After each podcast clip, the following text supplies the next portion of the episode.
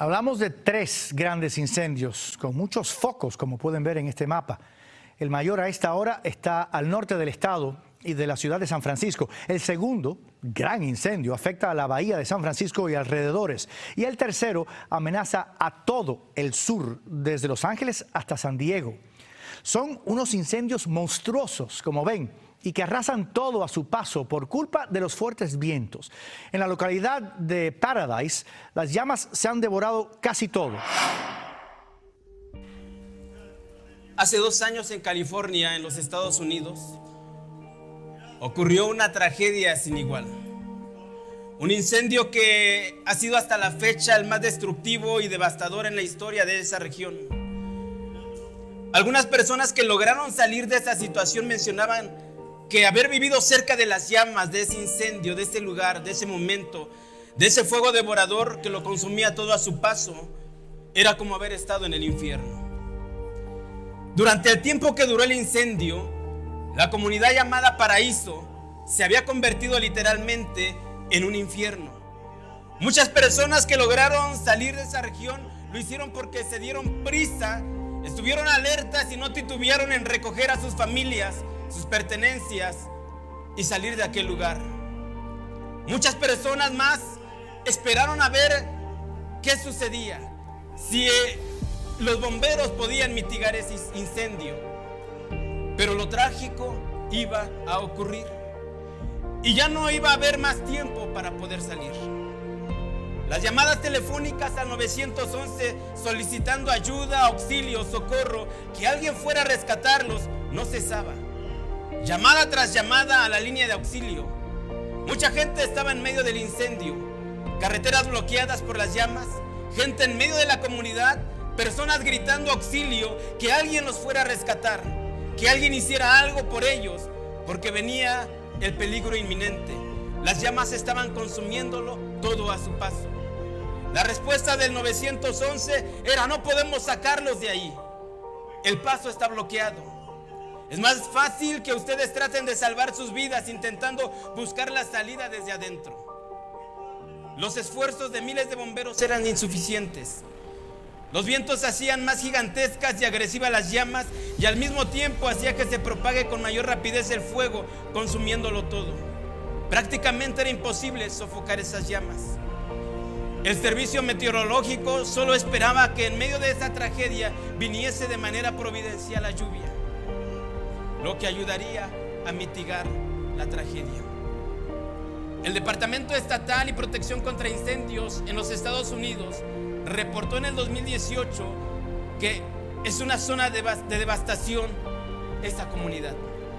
61 mil hectáreas de suelo carbonizado, bosques, casas, animales, zona residencial, más de 15 mil edificios destruidos totalmente, autos. Y por desgracia, un promedio de 80 personas habían perdido la vida en medio del voraz fuego. Y más de mil personas se reportaron desaparecidas. No pudimos hacer más. Se evacuaron a las personas, aquellas que escucharon y atendieron al llamado para salvar sus vidas.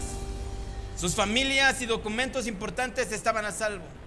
Pero por desgracia, también hubo personas que no atendieron al llamado y fueron muy lentas al responder que tenían que salir de aquel lugar. Hicimos nuestro mayor esfuerzo, fueron palabras de muchos de los bomberos. Pareciera una historia ficticia o un cuento cruel que mucha gente perdió la vida. Pero no fue esto. Esto fue verídico. Sucedió en California en el año 2018. Esto fue real, fue una tragedia. La Biblia dice porque de tal manera amó Dios al mundo que ha dado a su Hijo unigénito para que todo aquel que en Él cree no se pierda, mas tenga vida eterna. Amados hermanos, amigos que nos escuchan, viene un peligro inminente para toda la humanidad. Hombres y mujeres, niños y jóvenes, de todas las razas, de todas las naciones, de todas las edades, de todas las tribus, viene un peligro inminente para ellos. Y ese peligro es la muerte eterna. Y a menos que escuches el llamado, podrás salvarte. A menos que hagas algo por ti, por tu vida, por tu familia, podrás salvarte. La palabra de Dios dice, Porque no envió Dios a su Hijo al mundo para condenar al mundo, sino para que el mundo sea salvo por él. Toda persona que se encuentra en algún peligro necesita ser salvada, necesita ser rescatada, necesita salvación. Pero ¿de qué somos salvos?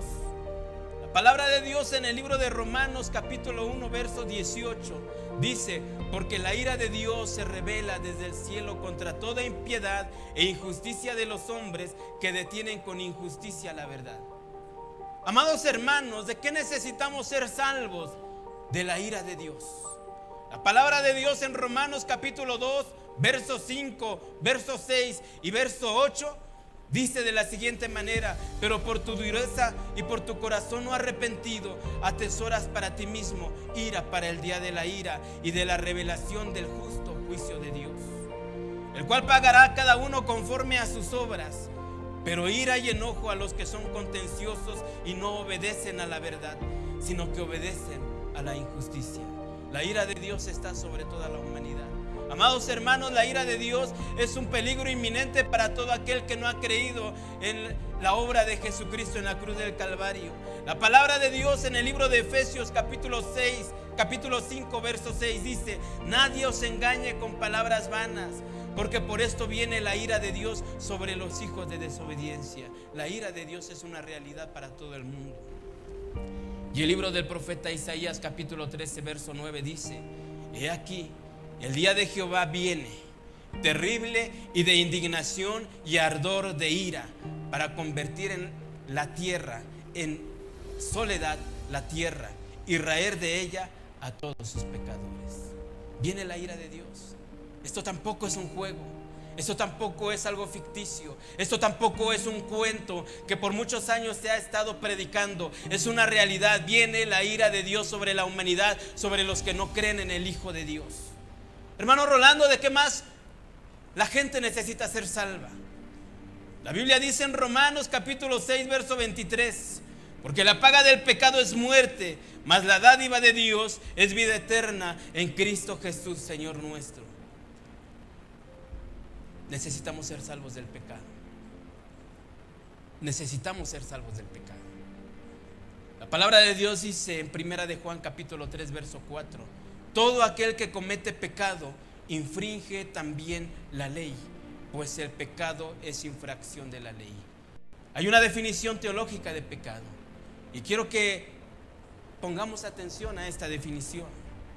Pecado es cualquier pensamiento, palabra, deseo, obra u omisión en contra de la ley de Dios o que no, se, o que no llena sus exigencias al compararse con ellas. Cuando nos exponemos a esta definición proveniente de la palabra de Dios, ya comenzamos a, causar algo en nuestro corazón, causa un ruido en nuestro corazón. Pecado es cualquier pensamiento, cualquier pensamiento en contra de la ley de Dios. Pecado es cualquier palabra en contra de la ley de Dios. Pecado es cualquier deseo, cualquier obra, cualquier acción, cualquier omisión en contra de la ley de Dios. Amados hermanos, cuando somos confrontados con la palabra de Dios, entonces nos vemos ya en un desajuste. Ya no somos tan rectos como creíamos. Ya no somos tan buenos como creíamos serlo. Ya no somos gente tan buena como creíamos serlo.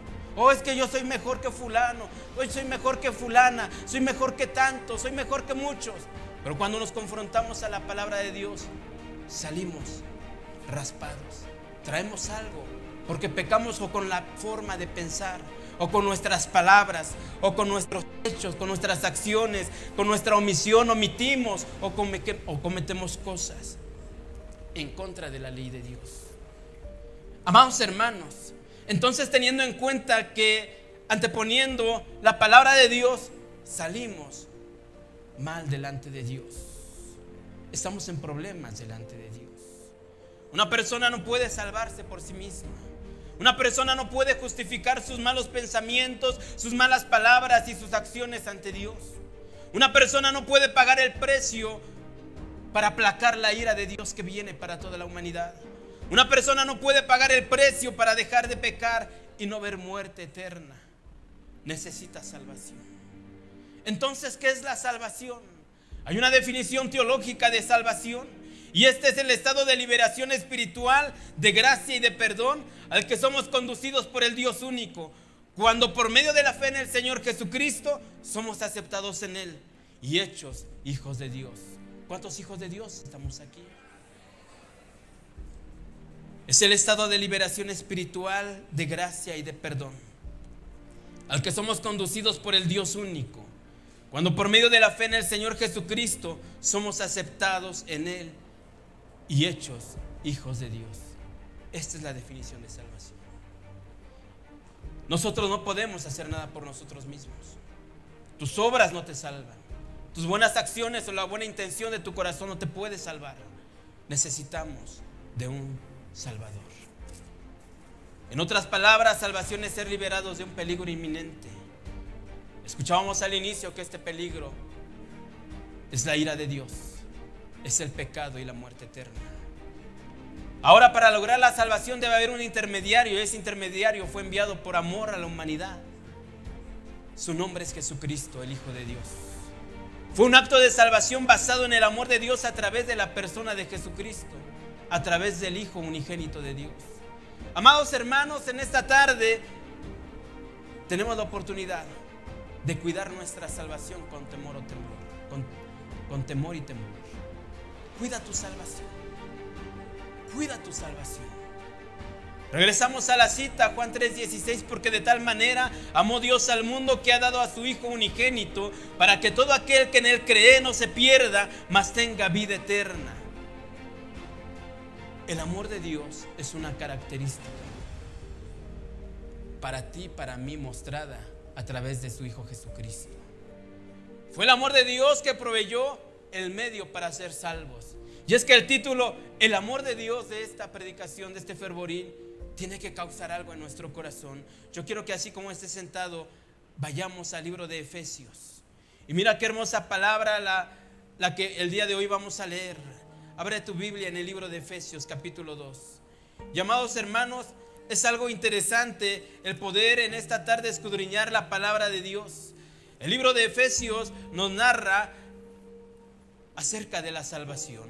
Capítulo 2 del verso 1 al verso 6 dice así, y Él os dio vida a vosotros cuando estabais muertos en vuestros delitos y pecados. Estábamos muertos en delitos y pecados, en los cuales anduvisteis en otro tiempo, siguiendo la corriente de este mundo, conforme al príncipe de la potestad del aire el espíritu que ahora opera en los hijos de desobediencia, entre los cuales también todos nosotros vivíamos en otro tiempo, en los deseos de nuestra carne, haciendo la voluntad de la carne y de los pensamientos, y éramos por naturaleza hijos de ira, lo mismo que los demás.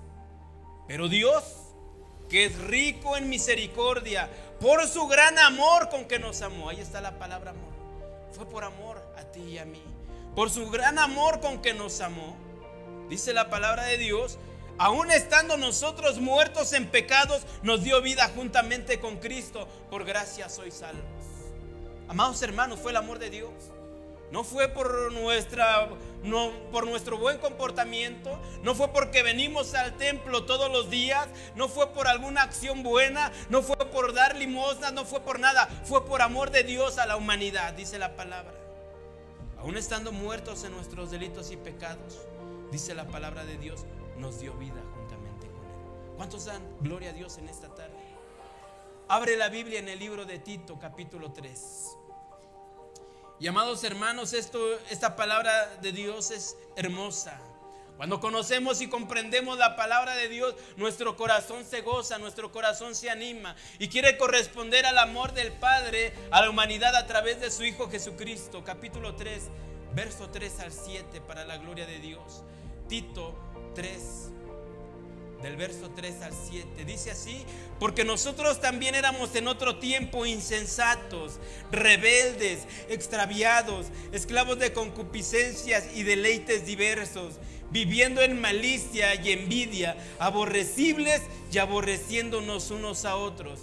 Pero cuando se manifestó la bondad de Dios nuestro Salvador y su amor para con nosotros, para con los hombres, nos salvó, no por obras de justicia que nosotros hubiéramos hecho, sino por su misericordia, por el lavamiento de la regeneración y por la renovación en el Espíritu Santo, el cual derramó en nosotros abundantemente por Jesucristo nuestro Salvador, para que justificados por su gracia, viniésemos a ser herederos conforme a la esperanza de la vida eterna. Qué hermosa palabra. Cuando se manifestó la bondad de Dios y su amor. Amados hermanos, la vida de Jesucristo tuvo un propósito y es salvarte a ti y a mí y a todos los que crean en Él. Vamos a abrir la palabra de Dios en la carta del apóstol Juan, en la primera carta del apóstol Juan, capítulo número 4, y vamos a leer versos 7 al 10. Y mira qué hermosa palabra, el amor de Dios ha sido manifestado a través de la vida de la vida de Jesucristo. Cuando creemos en Jesucristo, el Señor cumple el propósito de ese envío. Primera de Juan, capítulo 4, versos 7 al 10. Amados, amémonos unos a otros porque el amor es de Dios. Todo aquel que ama es nacido de Dios y conoce a Dios. El que no ama no ha conocido a Dios porque Dios es amor. En esto se mostró el amor de Dios para con nosotros, en que Dios envió a su Hijo unigénito al mundo para que vivamos por Él. En esto consiste el amor, no en que nosotros hayamos amado a Dios, sino que Él nos amó a nosotros y envió a su Hijo en propiciación por nuestros pecados.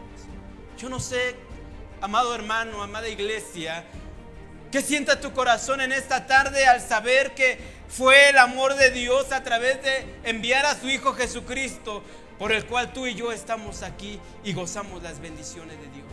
Muchos no pueden comprender esto, muchos no quieren entenderlo, pero la palabra de Dios en el libro de Juan dice, todo aquel que en Él cree, no se pierda, mas tenga vida eterna. Quizá alguien aquí, quizá alguien aquí y que está escuchando necesita ser salvo de la ira de Dios. Necesita ser salvo del pecado porque lo tiene atado. No puede dejar de pecar. No puede dejar sus malos pensamientos. No puede dejar sus malas palabras. No puede dejar sus malas acciones. Está encadenado. Quizá necesita ser salvo. Quizá alguien está batallando en su vida diaria. Ven a Jesucristo. Quizá hoy por primera vez alguien escuchó y necesita poner su fe en Jesucristo. Quizá alguien esté necesitado y no sepa dónde ir, no sepa a quién acudir y piense que no hay salida, que ya no hay oportunidad. Hoy es el día, hoy es el llamado para acercarte a Jesucristo. Hoy es el tiempo de entregarle nuevamente nuestra vida al Señor. Hoy es el tiempo de entregarle nuevamente nuestra familia, nuestro corazón a Dios. Hoy es el tiempo de ser confrontados con la palabra y quizá no puedes dejar tus pensamientos, pero Dios está aquí. Jesucristo es nuestra salvación. Alguien quizá en la iglesia necesita ser tocado por la palabra y necesita ser restaurado. Ven hoy a Dios y reconcíliate con Dios.